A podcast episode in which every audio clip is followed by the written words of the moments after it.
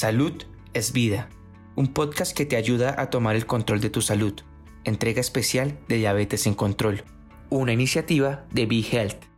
Saludos amigos de Be Health, un tema que sabemos que es de importancia para todos, porque yo no conozco una sola familia donde no haya alguien en el círculo inmediato o extendido que sea paciente de diabetes. La prevalencia en Puerto Rico es enorme eh, y hoy vamos a hablar específicamente acerca de la relación de la obesidad y lo que es la sexualidad o la vida sexual de un paciente con diabetes. Y para eso tenemos al endocrinólogo, ya amigo de Be Health, al doctor Jorge de Jesús. Bienvenido, doctor de Jesús, otra vez a Be Health.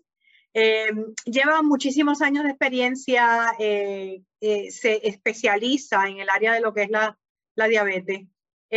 vamos a hablar un poquito de qué usted quisiera que que supiera la gente que tal vez no sabe acerca de la importancia o la relación eh, tan directa que hay entre la obesidad y la diabetes.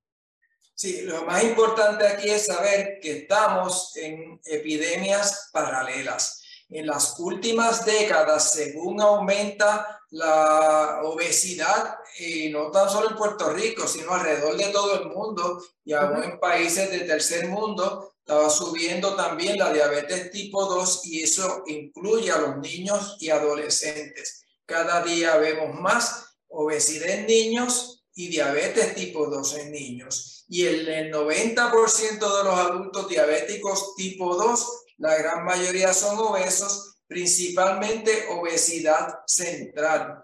La obesidad y la diabetes son procesos inflamatorios crónicos que afectan distintos eh, sistemas y nosotros pues siempre miramos lo cardiovascular, miramos lo neurológico y hay ciertas otras funciones que van cambiando y una de las cosas que en la clínica es hacer importante entender principalmente al varón que si su salud sexual es eh, exitosa, ¿verdad? Muchos pacientes pierden líbido, muchos pacientes pierden varones, pierden la capacidad para tener erecciones efectivas, pero quiero hacer y aclarar que la diabetes también puede afectar la vida sexual de la mujer por otros mecanismos, ¿verdad? Pero vamos a enfatizar hoy en la del hombre simplemente porque tiene unos mecanismos que quiero repasar con el público, cosa que entiendan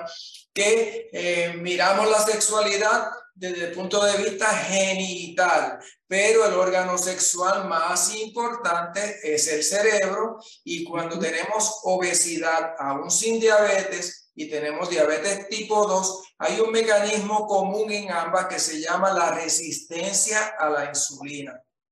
La resistencia a la insulina causa que aquellas hormonas del cerebro, en el área del hipotálamo, en la pituitaria, no se produzcan, así que este paciente tiene hipogonadismo funcional, o sea que en el varón no se produce testosterona, pero no es porque el testículo esté mal, es porque los impulsos de la pituitaria y del hipotálamo, que son las áreas del centro del cerebro que están dirigiendo la función sexual de este paciente están impedidas por la resistencia a la insulina.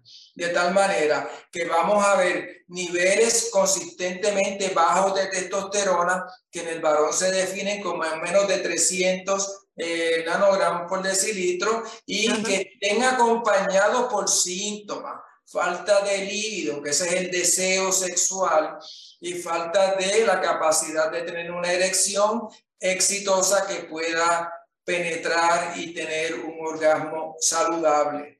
Muchas pues ocasiones... Yo, pensaba, yo pensaba que en el caso de la diabetes, el problema con la erección eh, era, era por la parte de circulación, pero entonces no necesariamente, ¿o sí?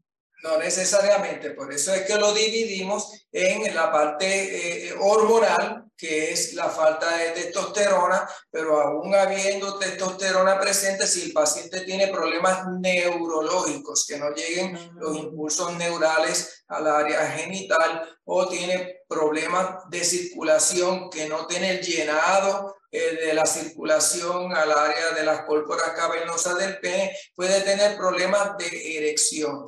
Pero cuando tenemos esta disfunción que incluye también falta de deseo sexual, ahí es que es importante pensar en la testosterona, porque recuerden que la persona que no siente no padece. Si no tiene líbido, pues no sufre tanto como el paciente que sí tiene líbido y que no puede tener su eh, expresión eh, física de la relación íntima. Pero el paciente cuando ya no tiene líbido, que no busca la relación, eh, la enfermedad no solo lo afecta a él, afecta a su pareja y se convierte entonces en un problema de pareja que a veces trae sus consecuencias dentro de este cariño que debemos tener en nuestro matrimonio o, con la pareja que nosotros hemos decidido compartir nuestras vidas. No, y, en casos como estos, entonces la parte emocional entra.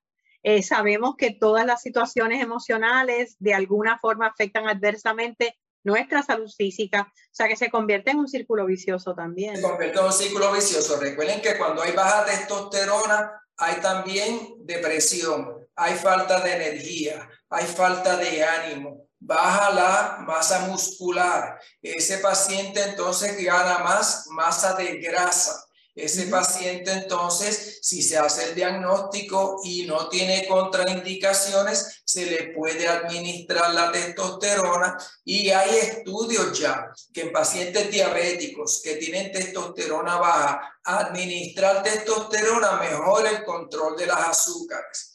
¿Ah, Así que sí, hay unos estudios que se hicieron precisamente en Arabia Saudita y esto hay que confirmarlo, pero ya está mirándose la testosterona como una terapia que pudiera bajar la resistencia a insulina y causar remisión de diabetes. Obviamente, me gusta tirar esto con pinzas porque me gustaría que se hicieran estudios con muchos más pacientes, pero hace lógica.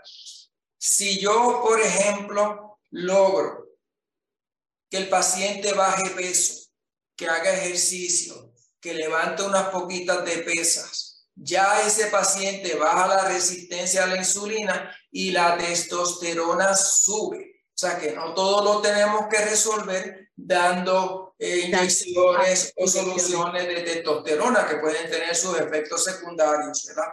Así que el mensaje debe ser dieta, ejercicio, hacer un poquito de ejercicio de resistencia y si aún así el paciente tiene consistentemente bajos los niveles de testosterona por debajo de 300, con síntomas, falta de líbido, falta de eh, capacidad eréctil, este paciente puede ser candidato a eh, terapia con testosterona si no tiene contraindicaciones. ¿Y cuáles son las contraindicaciones? Un hematocrito demasiado elevado, que el paciente pueda sufrir de fenómenos tromboembólicos, que el paciente tenga apnea de sueño severa, que el paciente tenga cáncer de próstata, a pesar de que se sabe que la administración de testosterona no causa cáncer de próstata, hay carcinomas de próstata que pueden ser sensitivos a testosterona y, y, empeorarse. Así que siempre que yo trato a un paciente con testosterona,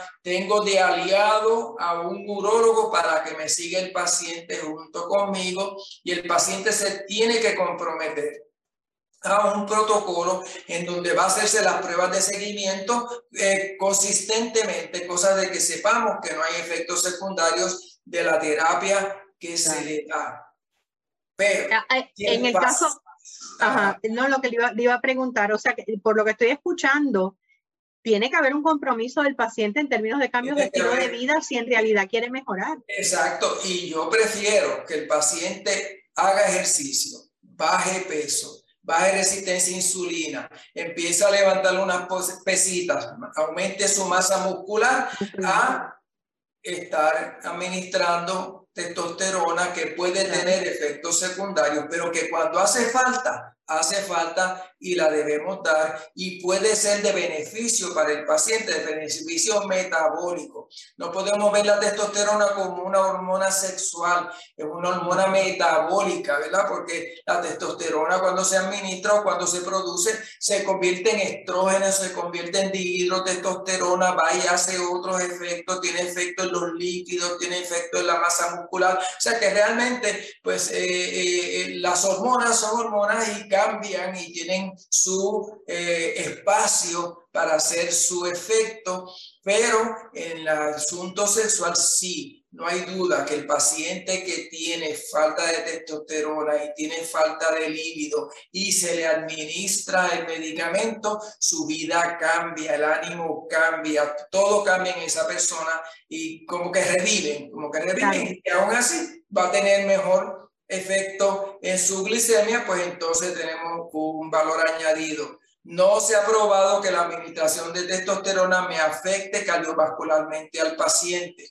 Y en muchas ocasiones combinamos la administración de testosterona con este, tadalafil o sildenafil, los medicamentos que ayudan a la vasculatura, porque ambos tienen sinergismo. Y esos pacientes usualmente son bien agradecidos, porque su vida cambia cambia. Eh, en su experiencia de muchos años, ¿verdad? Como endocrinólogo, yo me imagino que usted tiene pacientes que, que usted a veces quisiera, como decimos, metírsele por dentro y, y motivarlos. ¿Cuál entiende usted que es tal vez la resistencia mayor a, a, un paciente bajar de peso, hacer estos cambios que no tienen que ser tan drásticos en estilo de vida para ayudarse a sí mismo? ¿Será que están deprimidos?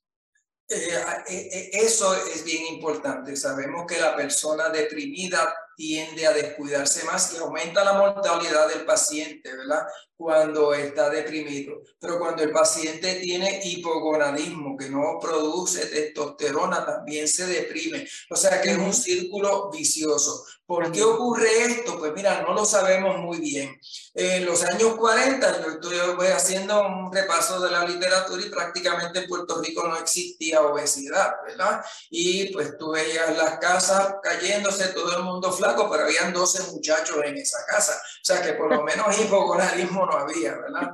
Así que... Este, algo, algo estaba funcionando en ese momento. Algo estaba funcionando y era que no había televisor, posiblemente, ¿verdad?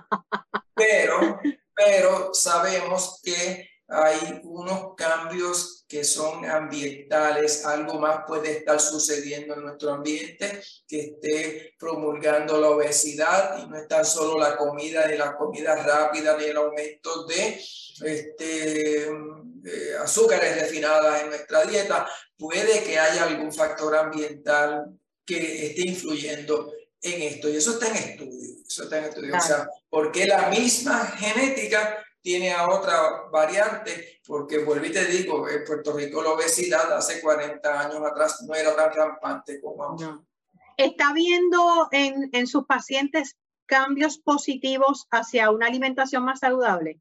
Sí, estoy viendo pacientes con cambios positivos y fíjate, aquí la, la uno, eh, tuvimos unos cuantos eventos. Huracán María, el 90% de mis pacientes en Huracán María bajaron 10 libras. Wow. Acuérdate, no había ascensor, no había gasolina, había que caminar. en, los, los, condominios era escalera y la gente, pues por no gastar el gas, pues comían una vez al día, ¿verdad? Eh, tuvimos también la desgracia de más de 3.000 muertes por falta de acceso a los servicios eh, médicos, porque realmente fue un gran desastre en Puerto Rico, pero en términos generales muchos pacientes bajaron 10 libras y eso le vino bien para el control glucémico. Ahora en la pandemia vemos lo contrario, sabemos que el COVID ataca mucho al paciente diabético, al paciente obeso, son los que más riesgo tienen y estos pacientes están engordando más porque están encerrados, están ansiosos, hacen poco ejercicio, no quieren salir y entonces me han aumentado peso y se nos han descuidado, los pacientes han dejado de venir a, eh, la, a la, oficina. Entonces, la, oficina. sí, la obesidad, la depresión, la falta de seguimiento. Y entonces ahí viene el asunto de la reducción de producción de testosterona en estos pacientes obesos y diabéticos, pues como que es la tormenta perfecta para que haya eh, toda una crisis familiar que estamos viendo, que eh, se ha visto mucha violencia en los hogares últimamente en Puerto Rico, ya tú sabes todo lo del feminicidio, que ha sido una gran tragedia. Yo nunca había visto una cosa así en toda la vida que llevo, ¿verdad? Porque aquí siempre en nuestra cultura, por lo menos cuando yo me criaba, a la mujer se le respetaba de una manera y, la madre del hogar, eso, eso era casi sagrado, ¿verdad? Sí, y, y, hablando, por lo menos están saliendo a la luz, ¿verdad? Eh, porque en muchos casos eh, la las mujeres están ahora, eh, cuando está viendo esa violencia, ese descontento dentro del hogar, pues lo están denunciando más. Y eso es importante porque podemos evitar mayores tragedias. Eh, pero sí, el mensaje que está llevando es claro, o sea, las personas diabéticas tienen una forma de controlar su diabetes tipo 2, tienen alternativas para bajar de peso, tienen alternativas para hacer más ejercicio y tanto, eh, no solamente en la parte sexual para el hombre, ¿verdad? Que les afecta más que en la mujer, pero la parte de la autoestima. Eh, es tomar las riendas de tu vida y controlar lo que tú puedes controlar. Y las relaciones interpersonales. O sea, este, la persona feliz este, maneja más feliz su vida, ¿verdad? Y se dedica menos a beber licor. Ahora está lo del cannabis medicinal. Pues mira, el cannabis puede afectar sexualmente también a las personas. Hay muchas personas tomando mucho psicotrópico. Aquí prácticamente hay muchos pacientes en el psiquiatra tomando muchísimos psicotrópicos que afectan la función sexual también, suben las prolactinas. O sea que estamos ante una situación, los psicotrópicos mayores pueden causar obesidad, pueden empeorar diabetes, van a aumentar los niveles de prolactina, baja la función sexual, baja la testosterona. Así que realmente pues tenemos aquí muchos factores que mirar, pero el más importante es hacer ese historial, preguntarle al paciente, atreverse a preguntarle al paciente y si el paciente lo permite, entrevistarlo con su esposa con su pareja, porque ellos son los titanes de la pradera, pero la doña respira hondo y ya con eso te dice todo y así pues uno puede eh, entrar, mira, esto es normal, esto es común, esto se ve, vamos a hablar de esto porque es parte de lo que vemos en la clínica del diabético. Y así pues el paciente se suelta y por lo menos tiene un poco de más uh, libertad de hablar. Libertad definitivamente la información es poder y en el área de la salud más que nada. Y ahora estamos eh, constatando que la información también te da más felicidad. Así que muchísimas gracias, doctor de Jesús, por esta información tan valiosa y muchísimas gracias a ustedes en Be Health nuevamente. Será hasta la próxima. ¿Te gustó el contenido? Recuerda que puedes seguirnos en tus redes sociales favoritas. Búscanos como Be Health PR y no te pierdas nuestras actualizaciones.